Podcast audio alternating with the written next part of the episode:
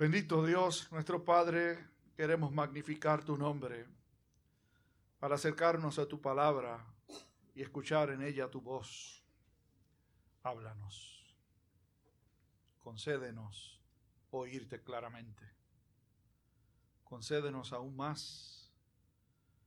Concédenos responderte. No por nosotros, sino por tu libre gracia y la acción de tu Santo Espíritu. Tocamos un tema delicado, difícil. Necesitamos tu auxilio. En el nombre de Jesús oramos. Amén. Hace muchos años, un hombre de Dios que se dedica a, a trabajar como perito electricista, estaba en un hogar realizando un trabajo y mientras realizaba el trabajo conversaba con la dueña de la casa y la mujer sabía que él era un hombre cristiano. Así que aprovechó la ocasión para hablarle sobre una inquietud muy grande que ella tenía con respecto a su hijo, eh, que era un muchacho eh, bastante joven, aún vivía con ella en la casa y fue víctima de maltrato de parte de su padre, que fue un hombre alcohólico y la golpeaba a ella y lo golpeaba a él. Eh, el muchacho no había podido superar esa crisis y se había entregado él mismo también a la bebida. Y las razones por las que él decía que lo hacía era porque él quería vengarse de su señor padre. No podía perdonarlo. Así que el hombre escuchaba el lamento de aquella mujer cuando se aprestaba a, a salir porque había terminado el trabajo Curiosamente, el hijo venía para la casa y ella le dice, ahí está mi hijo, usted podría orar por él, por favor. Así que le dijo, ¿cómo no? Con gusto. Así que cuando el muchacho entró a la casa, básicamente él estaba saliendo, el otro entrando, estaban en la entrada de la casa, él le dice, a la señora le dice al hijo, hijo mío, él va a orar por ti. Y el muchacho pues accedió y le dijo al hombre, ¿usted quiere que me hinque aquí? Y el hombre dijo, si tú quieres hacerlo, si no lo podemos hacer de pie, pues él se hincó. Y el hombre entonces empezó a interceder, a orar por el muchacho. Y una de las cosas que dijo en la oración fue, Señor, concédele a este hombre la capacidad de poder perdonar a su padre. Y dice él que el muchacho se volteó, lo agarró por el brazo y le dijo, a mí el que me la hace me la paga. Sigue orando. Y bajó la cabeza y dejó que el hombre terminara de orar. ¿Qué pasó con él? Yo no sé. Pero me llamó la atención eh, que este hombre creo que proyectaba una sinceridad muy grande. Perdonar no es fácil. Pedir perdón tampoco lo es. Uno se topa en la vida ministerial con muchos casos de personas dentro de familias o dentro del seno de la iglesia que se han lastimado por alguna razón y no son capaces de perdonar. De hecho, a veces no hay interés alguno en poder desarrollar la capacidad de pedir perdón de perdonar. Yo recuerdo un caso muy particular en otra experiencia pastoral, en donde este hombre viene donde mí a contarme, pasó esto con fulano de tal, era una pareja muy unida, pero sucedió algo relacionado con dinero y él dijo, yo no puedo, no puedo perdonar a Mengano. Y yo le dije, es posible que tengas razón, tú no puedes perdonar. Pero sabes que el perdón no es algo que tú haces porque quieres o crees que puedes hacerlo, sino que es un mandamiento. Y si tú no perdonas a fulano, tú has demostrado que no sabes lo que es el perdón. ¿Cuánto te perdonó el Señor a ti? Y me dijo, no, son dos cosas distintas. Yo digo, definitivamente que son dos cosas distintas. Lo que Dios te ha perdonado a ti como a mí también, no compara con la ofensa que te ha hecho este hombre. Pastor, yo creo que me equivoqué. Y decir, ¿por qué? Porque creo que vine donde la persona equivocada. Yo no voy a perdonarlo. Y sabe Dios qué pasó con él. Ciertamente, el perdón es un tema absolutamente central en la fe cristiana. Y hoy quisiéramos compartir con ustedes un poco acerca de un tema que creo que es importante, no solo importante, sino difícil de asimilar. Si usted tiene su Biblia a la mano, en el pasaje que Carlos leyó hace un momento, en el Evangelio según San Mateo, en el capítulo 6, escuche bien lo que Jesús continuó diciendo después de enseñar la oración modelo. Capítulo 6 del Evangelio según San Mateo, versículos 14 y 15. Oigan bien, Jesús hablando, porque si perdonáis a los hombres sus ofensas, os perdonará también a vosotros vuestro Padre Celestial. Mas si no perdonáis a los hombres sus ofensas, tampoco vuestro Padre os perdonará vuestras ofensas. Y esto es palabra de Dios. Vamos a mirar juntos hoy el perdón en dos dimensiones. ¿Cuál es la primera? Dijimos cuando comenzamos a reflexionar en la oración modelo, lo que llamamos el Padre Nuestro, que esta es una oración que es confeccionada única y exclusivamente para el pueblo cristiano, para los creyentes. O no es una oración para que todo el mundo la diga. ¿Sabe por qué? Justamente por la introducción de esta oración, que dice Padre nuestro. Y la escritura establece que somos hijos todos los que confiesan a Jesús como su Salvador somos llamados hijos de Dios. En otro lugar dice la escritura que somos adoptados como hijos de Dios. Es decir, esta es una oración para la iglesia, el pueblo cristiano, que llama a Dios Padre. La primera dimensión del perdón no tiene que ver con esta relación de un hijo con un padre o del creyente con Dios como padre, sino la primera dimensión del perdón tiene que ver la del, con el ser humano común y corriente, con Dios como juez. De esta dimensión, el primer principio a ser reconocido es que todos hemos pecado. Así lo dice la Sagrada Escritura. Por cuanto todos pecaron y están destituidos de la gloria de Dios. Ese era el estatus nuestro antes de reconocer a Jesús como nuestro Salvador.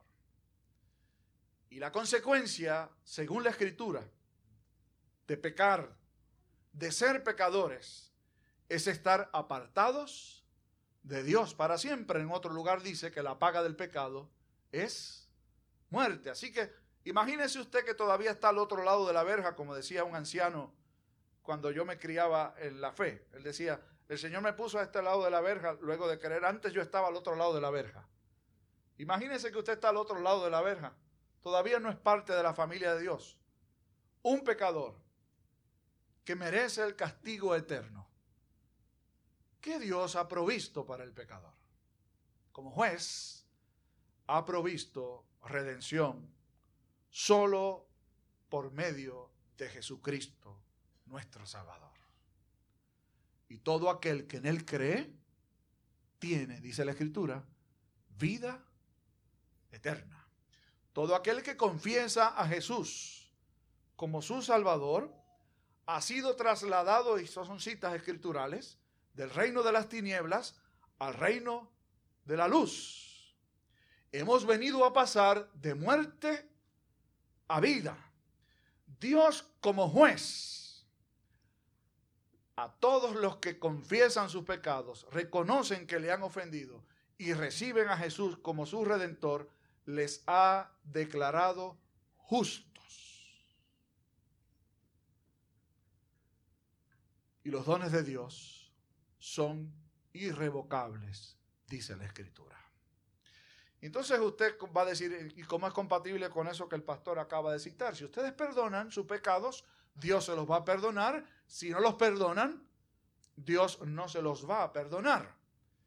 Recuerden que estamos hablando de una dimensión del pecado y de la confesión, en donde nos relacionamos con Dios como juez.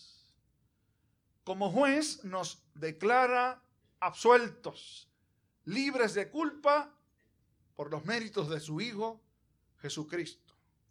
Y esa declaración de Dios tiene un alcance eterno.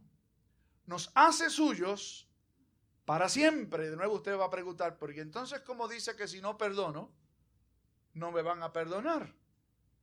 Aquí hay un perdón condicionado. Vuelvo a repetir, estamos hablando de una dimensión del perdón. Es cuando vemos a Dios como juez. En el Padre Nuestro, y en estos dos versículos que cité o que leí luego del Padre Nuestro, no estamos hablando de esta dimensión del perdón, sino de una dimensión distinta. Es una dimensión de perdón filial, en donde conocemos a Dios ahora como Padre. Le llamamos Padre. Es nuestro Padre. Nos ha redimido. Nos ha traído a este lado de la verja. Es decir, nos ha hecho parte de su familia. Ahora somos hijos de Dios. Y si hijos, también herederos. Y coherederos con Cristo de todas las promesas del Señor. En pocas palabras, Dios nos ha convertido en sus hijos. ¿Cuántos padres hay aquí? Y madres también. Padres y madres. Tienen sus hijos, ¿verdad? ¿Los han ofendido alguna vez sus hijos? ¿Le han faltado respeto alguna vez sus hijos? ¿Cierto? Nos lastiman, nos pueden ofender. ¿Dejan de ser nuestros hijos? Y allá veo caritas de ustedes que dicen, no dejamos de ser hijos. Y nuestros hijos, aunque nos ofendan, no dejan de ser nuestros hijos. ¿Qué se afecta? ¿Qué sucede cuando ofendemos a Dios habiendo sido traídos ya a su reino, pero no perdonamos? ¿O no somos capaces de nosotros de pedir perdón, no solamente a otros, sino de pedir perdón a Él? El coro le pedí que entonara una pieza que fue la primera que entonaron hoy que es cita del Salmo 51. El Salmo 51 es un salmo épico. Lo escribió David, el rey, luego de haber sido confrontado por el profeta Natán, a quien Dios envió para ayudarle a reconocer a David su pecado. ¿Cuál era el pecado que estaba implícito en toda esta eh, en todo este salmo, que es una oración de confesión de pecados? Cree en mí, oh Dios, un espíritu recto y renueva un espíritu. Crea, perdón, crea en mí, oh Dios, un limpio corazón y renueva un espíritu recto dentro de mí. Y por allí continúa, lo vamos a citar en un momento. ¿Qué había hecho el rey David? Bueno, el rey David vio a una mujer y le gustó. Betsabé era su nombre. Y dijo para sí, la quiero para mí. Así que mandó a su esposo Urias al campo de batalla, al frente. ¿Para qué? Para que lo mataran. Y la pobre mujer se quedara viuda. Y él tomarla para sí. Y el plan hasta ahí le quedó bien. Urias murió. Y él tomó a Besabé como su mujer. Y David estaba muy complacido y muy contento.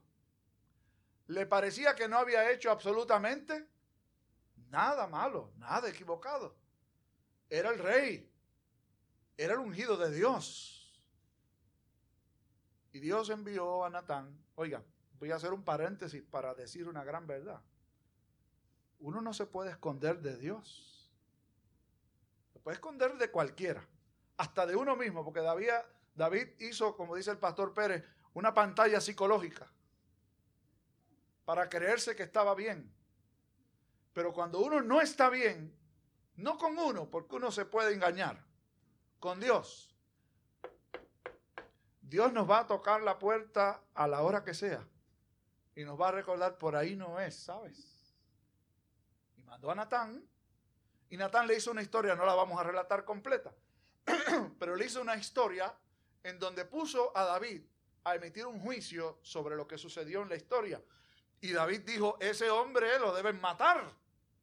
Mira lo que hizo. Le ha quitado la única ovejita que tenía ese otro hombre, él teniendo tantas. Y Natán le dijo, ese hombre eres tú. Y David lloró amargamente, reconociendo su pecado. ¿Era un hijo de Dios? Sí lo era. Miren lo que dice en una de sus partes, este Salmo 51. Crea en mí, oh Dios, un corazón limpio. El suyo se había manchado. Y renueva un espíritu recto dentro de mí. El suyo se había desviado. No me eches de delante de ti. ¿Dónde estaba él? Delante de Dios. Y no quites de mí tu Santo Espíritu. ¿Tenía el Espíritu de Dios? Sí lo tenía. Vuélveme el gozo de tu salvación. ¿Había perdido la salvación? No, el gozo de la salvación. Y espíritu noble me sustente. ¿Sabe lo que pasa con usted y un servidor? Habiendo sido rescatados por Dios, habiendo pasado esa primera dimensión del perdón en donde Dios se convierte de ser nuestro juez en nuestro abogado defensor y quien nos absuelve, que nos integra a su familia y se convierte en nuestro Padre y le ofendemos. Y cuando ofendemos a Dios, nuestra relación con Él se afecta. No dejamos de ser sus hijos, pero nos enfermamos. Leía de un famoso psiquiatra en Inglaterra que decía, creo que el 50% de mis pacientes mejorarían considerablemente su salud si encontraran perdón delante de Dios. David dijo, mientras callé, se envejecieron mis huesos en mi gemir todo el día. Y luego dijo, mi pecado te declaré, no encubrí mi iniquidad. Entonces, Dios restaura el ser nuestro. No le estoy garantizando que si usted confiesa sus pecados se va a poner como de 15. Pero sí le estoy asegurando que estar bien con Dios es la mejor medicina. Hacer lo que es correcto delante de Dios. Pedir perdón cuando lo ofendemos. Perdonar a otros cuando nos ofenden. Es la única opción del cristiano. Mientras no lo hacemos, damos cosas contra el aguijón, como decía el apóstol Pablo. Es decir, peleamos contra nosotros mismos. Nos lastimamos a nosotros mismos. En esta oración Dios le está diciendo a su pueblo, a nosotros, cómo orar con respecto al perdón. Y perdónanos como también nosotros perdonamos a los que nos ofenden. Piensa en eso por un rato. Le estamos pidiendo a Dios, págame con la misma moneda con la que yo pago. ¿Con qué moneda vamos a pagar nosotros? Un hombre de, una iglesia le dijo al pastor, mire pastor, yo le quiero confesar algo, yo tengo problemas con un hermano en la congregación. Y le voy a pedir un favor, ore para que no nos tengamos que ver. Y él le dice, pero usted tiene que perdonarlo. Yo lo perdoné, pero no quiero verlo. ¿Qué perdón es ese? Si se mueren y los dos son creyentes, se van a tener que encontrar allá arriba, ¿saben? Que allá arriba no se van a poder, a poder esconder, se van a tener que ver. Con la moneda que yo pago al que me ofende, es la que le estoy pidiendo a Dios que me pague a mí. Dame lo mismo que yo le estoy dando a mi hermano. Desprecio, ignorarlos. Algunos dicen, yo lo castigo ignorándolo. Le voy a dar con el látigo del desprecio. ¿Usted cree que esas son palabras que deben salir de los labios de un cristiano? ¿Nos da el Señor ese trato a nosotros? ¿O nos perdona? Joe Paterno fue entrenador del equipo de fútbol americano de la Universidad de Penn State desde 1966 hasta el 2011. Terminó lamentablemente su carrera con una situación triste, pero eso lo podemos discutir cuando salgamos del servicio. Sin embargo, aparte de esa situación, Paterno fue reconocido como un magnífico entrenador, y no solamente un magnífico entrenador, sino como un gran maestro los que saben un poco y los que no les voy a decir un poquito. En Estados Unidos, en las universidades, el fútbol es pasión, pero pasión que usted quizás no sabe. Una cosa bárbara. Un tiempo que nosotros vivimos en el sur de California, el Super Bowl, que es el juego que se realiza para definir quién es el campeón del fútbol americano, se realizaba en en Pasadena, en el Rose Bowl. Y yo recuerdo que ese día yo salí a la calle y yo veía filas de gente en el pueblo, o sea, en el centro de la ciudad. El Rose Bowl queda en las afueras. Y yo decía, ¿qué hace esta gente aquí? Cuando me fijo bien, había personas con pancartas en sus brazos que decían, compro tickets. Estaban allí en la calle para ver si conseguían un ticket para entrar al estadio. ¿Y usted sabe cómo se revenden los boletos el día del juego. Algo astronómico. Como yo no sabía mucho, pregunté y me dijeron, pastor, lo que pasa es esto. ¿Sabe a cuánto están vendiendo los boletos? Y dije, ¿cómo hay gente que hace eso? Si el juego le van a dar por televisión. Es que la pasión es tanta que la gente quiere estar ahí en el estadio.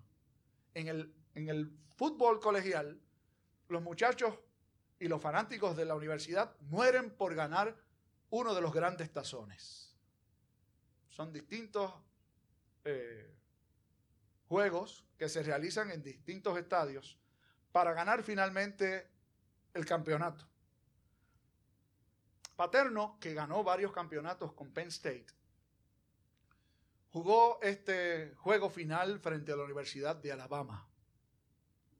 Y lo perdieron. Y la manera en que lo perdieron fue realmente triste realizaron una anotación que en el fútbol se llama un touchdown, con el que ganaban el juego. De hecho, pareció que lo ganaron. Pero el touchdown fue anulado y perdieron. La razón por la que el touchdown fue anulado es que en lugar de tener 11 jugadores en el terreno, tenían 12. Y uno puede jugar nada más que con los que son, 11 contra 11. Le anularon el touchdown Perdieron el gran tazón. Concluido el juego, la conferencia de prensa, la primera pregunta que le hacen a Paterno es, ¿quién fue el muchacho que entró al terreno sin corresponderle? Y Paterno, usted se puede imaginar un poco, que no es fácil, todo el año luchando por llegar a ese evento y por ganarlo, y perderlo porque un muchacho se mete al terreno cuando no le corresponde. Muy bien pudo haber dicho, fue fulano de tal y yo no lo quiero más en la universidad. Pero no contestó eso. Dijo, esto es solo un juego. Pudo haber sido cualquiera. Yo no voy a decir quién fue. Yo también he cometido errores. Usted y yo hemos cometido errores. Muchos. Y el Señor nos los perdonó. ¿Qué debemos hacer nosotros? Sino lo mismo. Que Dios nos ayude. Amén. Bendito Dios, te hemos ofendido. De maneras que no podemos siquiera sospechar. Causamos la muerte de tu Hijo Jesús. El castigo vil y cruel que sufrió por causa nuestra. Nos perdonaste por tu gracia maravillosa no solo nos has perdonado, sino que nos has trasladado a tu reino. Nos has hecho parte de tu familia. Te podemos llamar Padre en una relación que nada ni nadie jamás podrá interrumpir. Y nosotros, habiendo sido perdonados por ti, olvidamos tu gracia y tu perdón y nos convertimos en jueces de nuestros hermanos. Enséñanos a perdonar. Enséñanos a hacer lo correcto. Y cuando no lo hagamos, enséñanos a pedir perdón. Solo así podremos tener una relación contigo sana, saludable, fructífera. Arranca raíces de amargura y sana nuestro espíritu. Por Jesucristo, nuestro Salvador, nuestro intercesor, te lo imploramos. Amén.